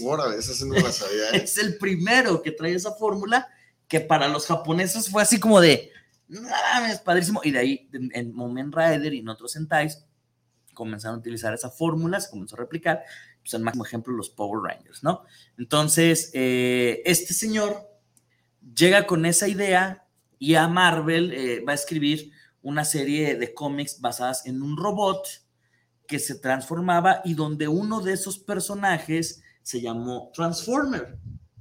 Y resulta ser que ese Transformer le va a gustar tanto a la propia editorial Marvel que le van a dar su propio título llamado Transformers y que de ahí van a platicar con Hasbro y Hasbro se va a empezar a dedicar a ser ultra archi requete contra millonario con la producción de Transformers. Ahí está un poquito la historia del origen de los Transformers. No, no, y bien o mal, este, eran también un, juguete muy deseado. El, último Sprite de los 80 con su caja.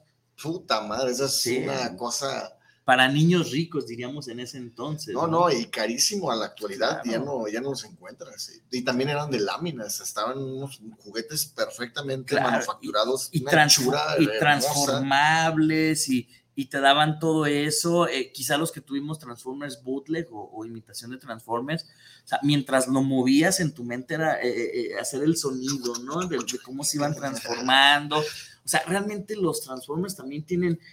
los Transformers es la unión de la cultura japonesa con las ideas norteamericanas, ¿sí? Por, por toda esta narrativa que, que les estoy eh, contando. Nunca había contado esa historia en, vivo, imagínate, en público. Siempre me la sabía, pero nunca la había compartido, ¿no? Entonces, es sumamente interesante ver cómo estos objetos, eh, que en un principio, pues, que era lo más sencillo, vehículos, ¿no? O sea, vehículos y luego en ciertas temporadas comienzan a aparecer los Dinobots. Yo soy fan de los Dinobots. Si gusta mandar Transformers al torneo filosófico aquí a Guanatos, pues mando un Dinobot, ¿verdad?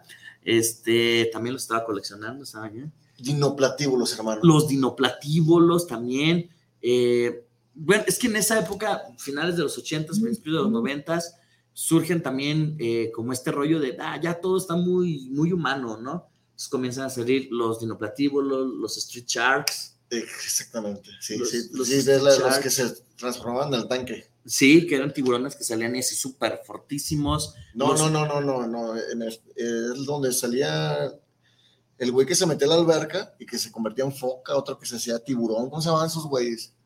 Sí, eran los Street Sharks, pero salían. No, no salían mamados, güey. Era, era un güey que se hacía, era, se hacía gris, güey. Traía como un leotardo gris el güey, que era que tenía aquí como blanco y el copete blanco y se hacía un tiburón, güey. Y luego, se- eh, ¿cómo se llamaba esa serie? A ver, señores del. De los, a público, ver, los, los ¿cómo se amigos de los esa? ochentas, los motorratones de Marte también de comienzan a surgir en eso. Garfield, Meduso, mi gato Meduso es Garfield, totalmente, es un gato Garfield, ¿no? Que también hay una creepypasta muy interesante de esto, ¿no? Fátima Flores dice, y para ustedes, ¿cuál es la tortuga ninja favorita y por qué? La tortuga niña favorita. A ver, Me gusta Donatello. Siempre me gustó, como que era el más equilibrado y listillo de todos. Sí, era como el, el- el mecánico, Era, ¿no? era- y aparte era como la base del equipo, güey, así como porque pues él solucionaba los pedos, güey. Sí, era, era el que traía como todo el rollo de, de lo tecnológico y demás. Yo, fíjate, no soy tan de... nunca he sido como de mis personajes favoritos, los héroes, no. A mí me encantaba ver a Destructor. Sí. O sea, a mí me encantaba ver a Destructor con sus navajas. Fíjate que yo eso. me decepcionó mucho la película porque visualmente se me hizo chingoncísimo el destructor que hicieron, pero pues no pasó de ahí, güey. Ah, las, las películas recientes de, de, de las tortugas ninja, ¿no? Pero bueno, entonces, a mí personaje No, yo digo, yo digo la, de la primera. Ah, pues bueno, o sea, se veía muy chido, pero pues peleó muy tronco, pues Sí, tenía un chingo de armadura, ¿no? Eh, a mí siempre me han, me han llamado mucho la atención los villanos. De He-Man, mi personaje favorito obviamente es Skeletor. Eh, de los Thundercats, boom, rayos, y soy como del, del lado oscuro de los villanos. Y es Star Wars, Darth Vader.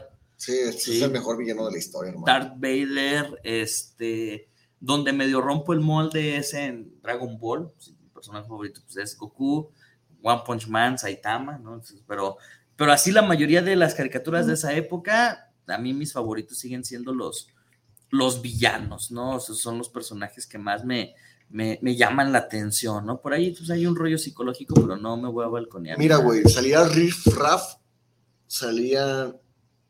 Ay, los. ¿Sabe qué del Pacífico, güey? Se llamaban esos güeyes que te digo. Los titanes del No, esos son los. Esos los de Guillermo del Toro. Este, ¿qué me dices de James y los guerreros rodantes? ¿Cuál es esa? Hermano. James y los guerreros James rodantes. y los guerreros rodantes. No me suena. Era un güey que estaba buscando a su papá, que traía, era pelirrojo con una raya aquí en medio, que traían unos carros como tanques que peleaban contra otros tanques, pero que tenían, eh, que eran como de raíces, güey.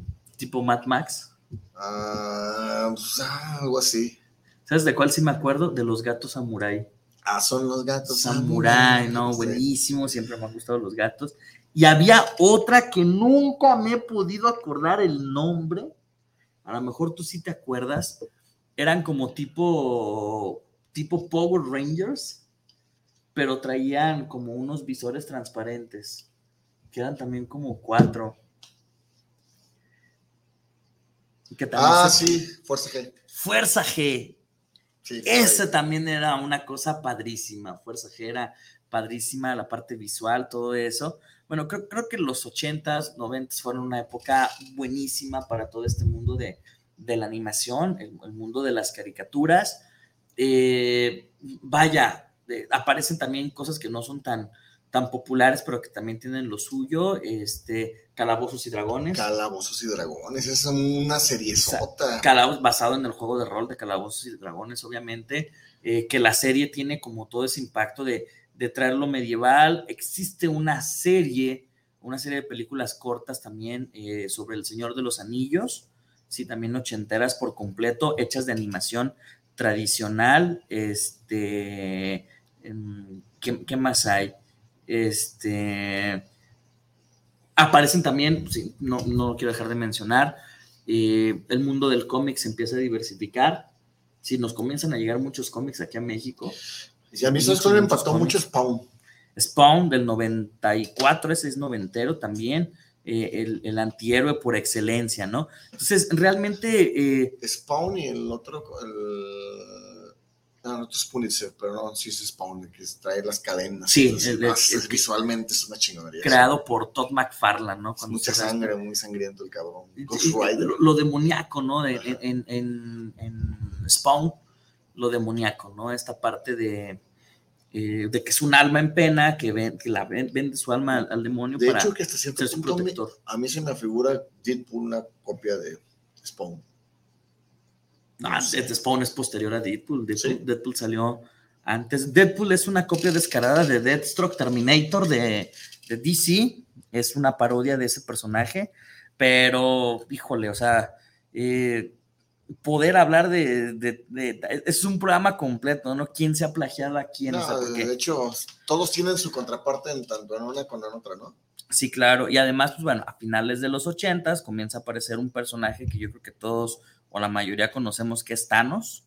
Comienza a aparecer en el mundo del cómic Thanos eh, con esta búsqueda por controlarlo todo y pues bueno, al final de cuentas, en el 92 eh, con Jim Sterling tenemos lo que es eh, el guantelete del infinito, esta super saga que... ¿Sabes que yo cómo conocí a Thanos? ¿Cómo? En primer lugar, con las Pepsi Cards. Las Pepsi Cards. Y en segundo lugar, con el Marvel Superhéroes contra Street Fighter. Sí, Marvel. Juegazo, no. Sí, noventeros también Sí, ya. Noventeros. Pero visualmente, una chingonería ese juego. La forma de juego, lo- los monos tal cual detallados, los poderes que hacían, no mames. Basado en las gemas del infinito, sí, sí, sí. Estaba chingoncísimo. Y de ahí conocí el pulpito que sale ahorita en... Shumagorat. Ajá. Bueno, que en la película pusieron gargantos, pero es Shumagorat, ¿no? Sergio Álvarez dice, ea, es de los ochentas, una disculpa. Yo soy de Digimon para acá. Ah, ahora sí resulta jovenazo, perdón. Dice, pero se le ha ido Don Gato y su, se les ha ido Don Gato y su pandilla, que yo juraba que eran como 100 capítulos y no son como 15, son como 32 y sí, o sea, Don Gato y su pandilla, eh, lo que platicamos De en hecho, ahorita en intermedio estábamos platicando precisamente Don Gato y su pandilla, que cómo Don Gato era un criminal, Sergio. Tal cual. ¿Y qué nos aportaba a nosotros como niños? ¿Qué le veías de aporte?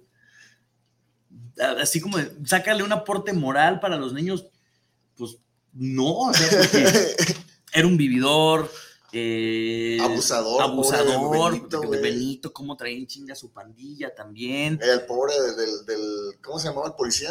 el Matute, Matute, ¿cómo el, lo traía? el también? oficial Matute, ¿no? Que lo metió en tantos líos. Y que Eh, en resumen, la autoridad nunca pudo con el criminal. Exacto, o sea, siempre se salió con la suya Don Gato, ¿no?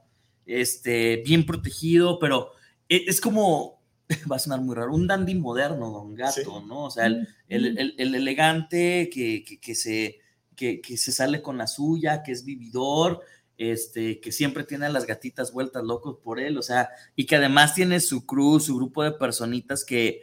que Sí, que tiene su séquito. Exacto, ¿no? Así su, su pandilla como tal, que In- siempre Incluso eso, orden. o sea, lo, lo, lo idolatran porque hay, Claro. se levanta y lo levantan, lo bajan, lo suben, le llevan, lo traen. y que sea, le da tres golpes a las tapas del basurero y, y donde estén, chinga, cabrón. llega, ¿no? Y nunca lo traicionan y eso, ¿no? Creo que es Don Gato un personaje donde hay mucho, muchísimo que, que abordar de él, pero sí, efectivamente son como 30 capítulos, bueno, 30 cortos, ¿sí? Eh, y sí, los puedes ver una y otra vez, una y otra vez, y yo realmente también me sorprendí cuando me di cuenta hace años de que eran de esta cantidad tan mínima de capítulos. Y es y- temporal porque no lo puedes ver ahorita y te sigue gustando, te sigue, lo sigues viendo y dices, wow, pinche temas tan cabrones, güey, porque son temas cabrones a pesar de que es una caricatura para niños. No, y luego era así como de, era criminal, pero no era tan criminal como los que robaban bancos, no era tan criminal como los que eh, asesinaban, porque incluso él y su pandilla le ayudaban a, a Matute a, a- a aprender a estos criminales que habían cometido delitos ya mayores, ¿no? Sí, era así como una antítesis del padrino, ¿no? Como una, Sí, sí, sí, como un, un gángster, pero del muy bajo perfil, ¿no? Un gángster, es un hedonista, Don Gato es un hedonista, solamente quiere tener placer. Y, no le importa cómo adquirirlo, ¿no? Incluso manipulando, maltratando a otros, a otros seres, ¿no? En ese caso, a sus amigos Benito, Panza, Demóstenes y Cucho. Me acuerdo. Este, y justamente, eh, así como que digas, pues es un personaje como muy apto para los niños, yo a menos que digamos, bueno, pues yo también quiero ser vividor, ¿sí? A menos que, pero sí, Don Gato, o si alguien opina lo contrario, que nos lo haga saber. Y el Dorian, el Dorian dice, también hay que mencionar las series animadas que salieron a raíz de películas famosas de los ochentas, como la de Volver al Futuro, Robocop y la de los Cazafantasmas, sí, que todas tuvieron su serie, sí. Los Cazafantasmas, hay dos versiones, los cazafantasmas que pelearon por los derechos de autor contra los Ghostbusters cuando hicieron la película, ¿sí? Y que tuvieron que llamarle a la caricatura los reales Los verdaderos, los verdaderos cazafantasmas. Que era echarle un chango. Sí, donde esos cazafantasmas eran muy, yo no recuerdo haberlos visto, bueno, sí, pero no recuerdo la trama de algún capítulo o algo, sé que existen, pero creo que todos nos fuimos por la parte de los cazafantasmas con eh, Beckman, con, eh, Con Pegajoso. con Pegajoso. En España le dicen moquete a Pegajoso. Dice, Sí. dice Serge que no era, que era anarquista, que no era un criminal, Don Gato. Ah, no sé si era anarquista, Ser, ya luego hablaremos a profundidad Gato, ¿no? No era anarquista porque incluso él ordenaba a otros, entonces eso como que no cuadra, ¿sí? O sea, él imponía sobre otros. Y Dorian dice, para toda esa gente de la capacha, cuando vaya al programa, les voy a demostrar de qué estoy hecho. Ande, cabrón. Saludos. ¿Esa amenaza? No. Eso, Fíjate, lo, voy a repetir. Isra, graba esto, por favor. Dice, a toda esa gente de las palabras de Dorian Navarro, a toda esa gente de la capacha, cuando vaya al programa, les voy a demostrar de qué estoy hecho. Saludos.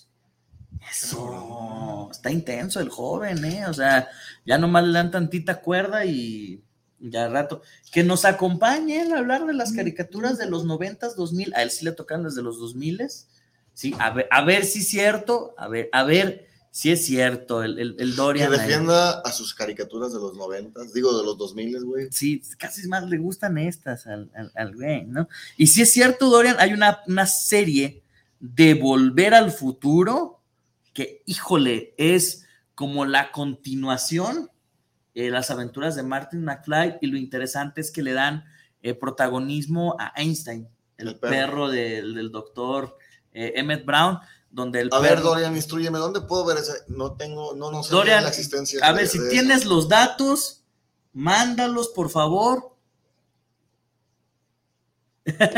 sí quedó grabado. Ahí está, para, que para la posteridad.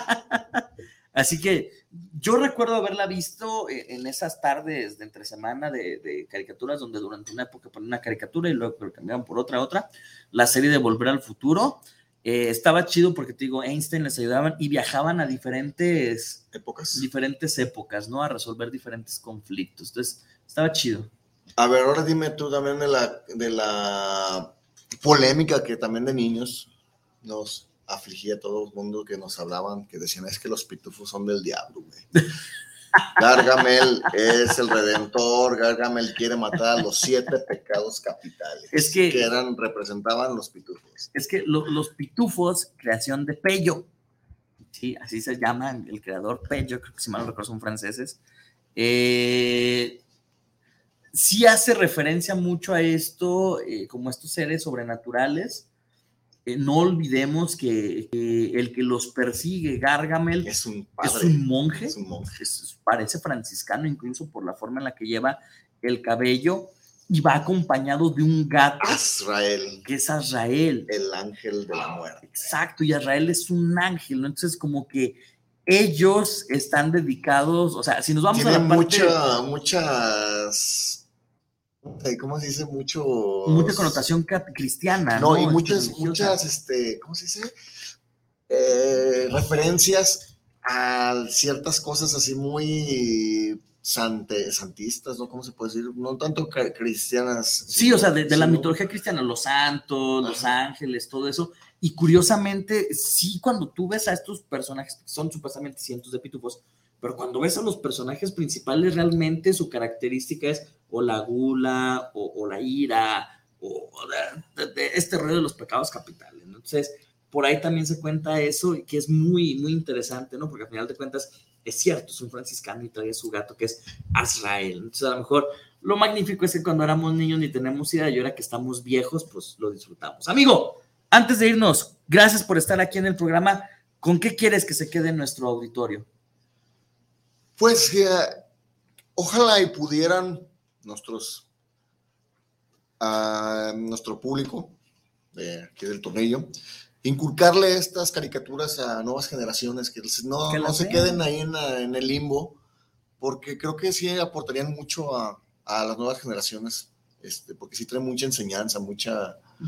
Y mucha calidad, cabrón, porque yo creo que, que este, desde la animación era arte, cabrón. Los dibujos, cómo nos hacían. Ahorita ves a Bob Esponja y dices, cabrón, no mames, pinche animación culera, güey. A, veces no, el contexto, no me gusta, no me gusta Bob Esponja, lo odio. Eh, no sé, las animaciones actuales este, dejan mucho que decir.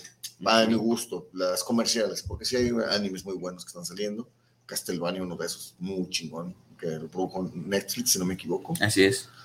Este, no sé, te cedo la palabra. Ok, pues, antes, que, antes agradecerte por, por estar aquí. Yo creo que viene, viene, la segunda parte porque vienen los noventas y los dos miles, donde ahora sí podemos hablar de Pokémon, Digimon y todas estas caricaturas, a ver si el Dorian le cae. Y dice, antes de irnos, Ernesto Godoy, saludos para el programa del Super Tornillo Filosófico. Saludos desde Tlaquepaque Centro. Saludos allá al barrio, tantas cosas en Tlaquepaque Centro. Pues bueno, yo eh, coincido con Omar, insisto, eh, creo que estas caricaturas tienen un, extra que es, eh, nos llevaban a conocer muchas cosas. Muchos de nosotros de esta generación somos no solamente ñoños, sino también coleccionistas y también nos gustó mucho la literatura y esas cosas porque plantean temas fuertes, temas existenciales, temas filosóficos, si lo quieren ver así, pero desde la animación. Y creo que muchas de estas caricaturas despertaron nuestra imaginación para que en nuestra generación pudiéramos tener pues muchas mentes creativas y demás. Un Guillermo del Toro posiblemente, sí, pudiéramos tener otros grandes escritores y otros grandes dibujantes eh, en el mundo que fueron influenciados por estas caricaturas.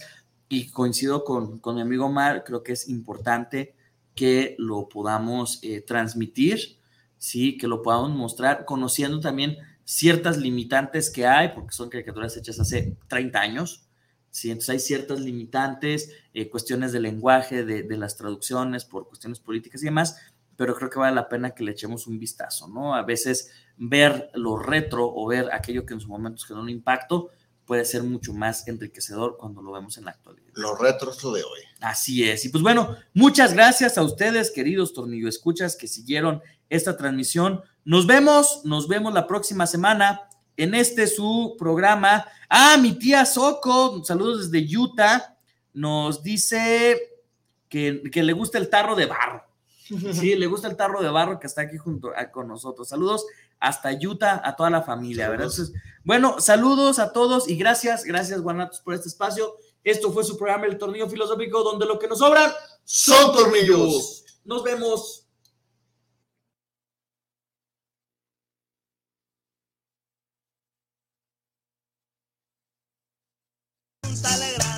Muchas gracias por habernos escuchado. Si el tornillo fue de tu medida, esperemos que lo hayas disfrutado. Si no fue así, no te preocupes. La próxima semana tendremos más de tu programa, El Tornillo Filosófico, donde, lo que nos sobran